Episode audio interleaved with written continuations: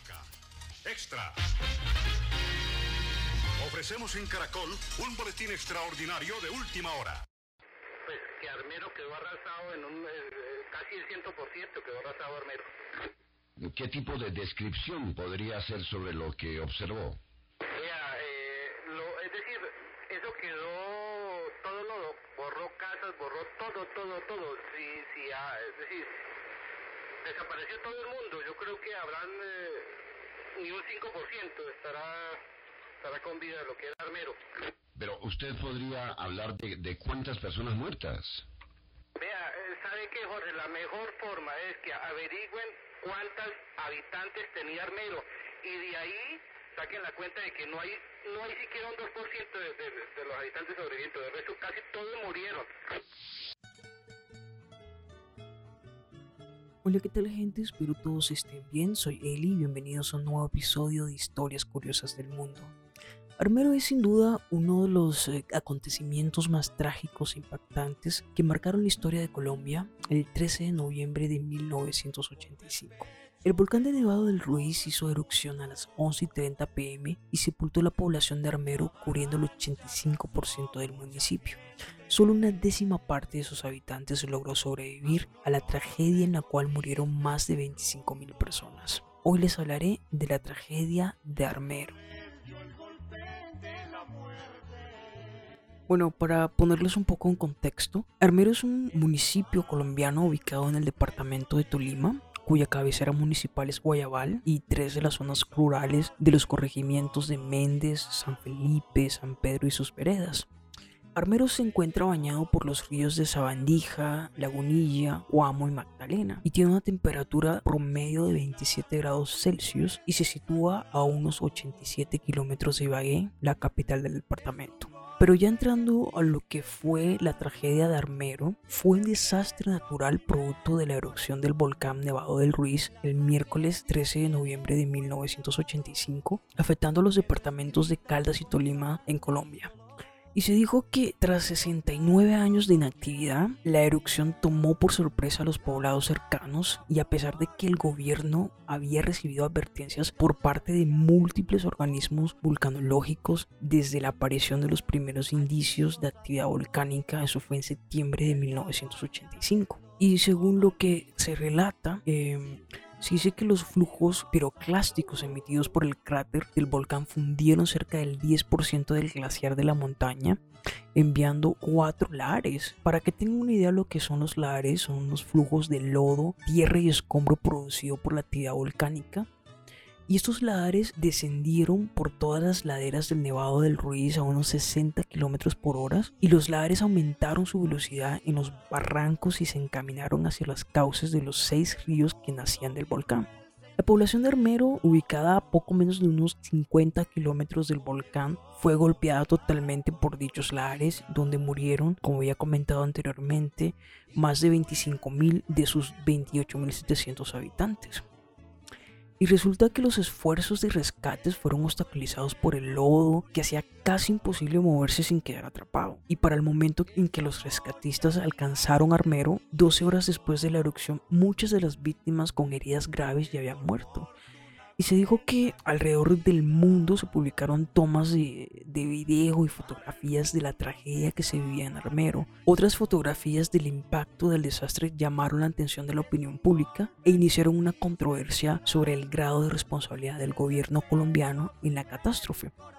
Y es que en septiembre de 1985, como había comentado anteriormente, cuando los terremotos y las erupciones freáticas sacudían la zona, las autoridades locales comenzaron a planear una evacuación y ya para octubre se terminó un mapa de riesgo para el área circundante del nevado. Mapa que resaltaba el peligro que presentaba la caída de materiales como cenizas y rocas en las partes que estaban cerca lo que era en Murillo, Santa Isabel y Líbano y así como el riesgo de la en Mariquita, en Guayabal, en Chinchina y en Armero. Sin embargo, se dice que el mapa tuvo una escasa distribución entre las personas ubicadas en la zona de riesgo. Incluso muchos sobrevivientes jamás tuvieron noticia de él, a pesar de que varios de los diarios más importantes del país publicaron versiones del mismo. Para meternos en el día en que sucedió la erupción, resulta que el día de la erupción salieron columnas de ceniza totalmente oscura del volcán alrededor de las 3 pm, hora colombiana,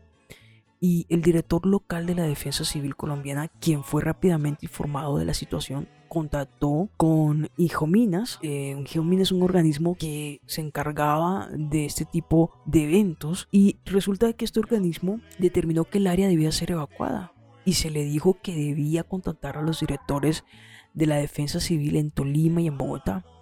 Y entre las 5 y 7 pm la ceniza dejó de caer y las autoridades locales instruyeron a las personas para que se mantuvieran calmadas y que volvieran a sus casas sin ningún problema y alrededor de las 5 pm fue convocada una reunión del comité de emergencia y cuando este terminó a las 7 pm varios miembros contactaron a la Cruz Roja Regional para acordar detalles sobre los esfuerzos de una posible evacuación en Armero, en Mariquita y en Honda. Incluso la Cruz Roja de Ibagué contactó a las autoridades de Armero y ordenó una evacuación que lamentablemente no fue llevada a cabo debido a problemas eléctricos causados por una tormenta y es que las fuertes lluvias y los rayos producto de la tormenta pudieron ocultar el ruido del volcán. Y sin ningún esfuerzo sistemático de alerta, los residentes de Armero no eran conscientes de la actividad que se desarrollaba en el Nevado del Ruiz. A las 9.45 pm, después de que el volcán hiciera erupción, los funcionarios de la Defensa Civil de Ibagué y Murillo trataron de advertir a las autoridades de Armero, pero no pudieron contactarse. Y después lograron escuchar conversaciones entre algunos dirigentes de Armero y otras personas. En la más famosa de esas conversaciones se escucha al alcalde de Armero a través de una radio casera gritando se nos vino el agua, poco antes de ser arrastrado por el ar. Muchos de los sobrevivientes de Armero recuerdan la noche como tranquila. Dicen que la ceniza volcánica había caído a lo largo del día, pero se les informó a los pobladores que no había nada de qué preocuparse. Y a finales de la tarde, tras un largo periodo de calma, la ceniza volvió a caer y las estaciones de radio locales reportaron que la ceniza debía ser ignorada y que los residentes debían permanecer en calma. Incluso un sobreviviente afirmó haber ido a la estación de bomberos y allí le informaron que la ceniza no era nada, que no se debía preocupar por eso.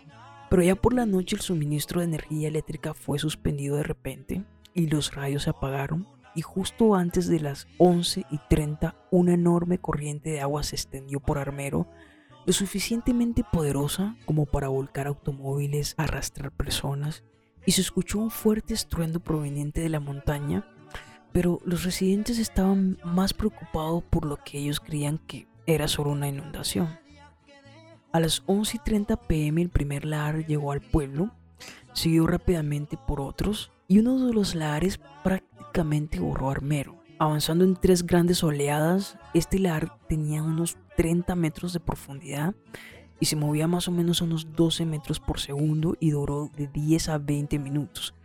Viajando aproximadamente a 6 metros por segundo, el segundo lar duró media hora y fue seguido por pequeños pulsos eruptivos. Un tercer gran pulso le permitió al lar durar cerca de dos horas y para ese momento el 85% de Armero estaba cubierto de lodo. Los sobrevivientes describen cómo las personas se sostenían en los escombros de sus casas en un intento por mantenerse a flote en el barro. Los edificios colapsaron aplastando a personas, generando escombros y cuentan de que el frente del ar tenía gigantescas piedras que aplastaban a cualquiera en su camino, mientras que las partes más lentas del mismo estaban llenas de piedras pequeñas y afiladas que causaban cortes y laceraciones. El lodo se introducía fácilmente en las heridas abiertas y en los orificios corporales como ojos, orejas y bocas con suficiente presión como para inducir asfixia traumática en uno o dos minutos a cualquier persona. Dos investigadores de volcanes eh, Marty y Ertz, trabajaron en un libro que se llama Volcanes y el Medio Ambiente. Y ellos afirman que muchos de los sobrevivientes al lagar murieron producto de sus heridas mientras que se encontraban atrapados o que sucumbieron a la hipotermia, aunque esto es poco probable dado que el lodo fue descrito como caliente por los sobrevivientes. Tras aquella tragedia, los sobrevivientes entre lágrimas, sufrimiento, y dolor lucharon con la esperanza de encontrar a sus seres queridos, de ser escuchados y respaldados. Sin embargo, la ayuda humanitaria no fue suficiente, los programas de reubicación nunca tuvieron el cubrimiento ni la efectividad esperada. Exactamente una semana después de la toma del Palacio de Justicia, la tragedia en la población tolimense de Armero quedó grabada en los corazones de quienes vivieron, conocieron y sufrieron el padecimiento de estas miles de personas. La tragedia de Armero, irónicamente, fue útil al Estado colombiano porque literalmente sirvió para echarle barro y escombro a los hechos del Palacio de Justicia. Y aún vive en la imagen de Mayra Sánchez, niña de tan solo 13 años, víctima y símbolo de la tragedia, quien murió frente a las cámaras rodeada de socorristas y periodistas esperando una motobomba que nunca llegó. El 16 de noviembre murió por una gangrena gaseosa con la ilusión de volver a estudiar. Esta fue la segunda erupción volcánica más mortífera del siglo XX, superada solo por la erupción del monte de Pelé en 1902 y el cuarto evento volcánico más mortífero desde el año 1500. Espero les haya gustado este nuevo episodio, nos vemos en el próximo. Si te ha gustado no olvides suscribirte a este podcast donde estaré publicando contenido cada semana. Si quieres escuchar los episodios anteriores pueden hacerlos gratis por Spotify. También pueden encontrar por Twitter en Historias Curiosas del Mundo e Instagram en arroba historias rayita abajo curiosas 1 y dejar sus comentarios. Bye.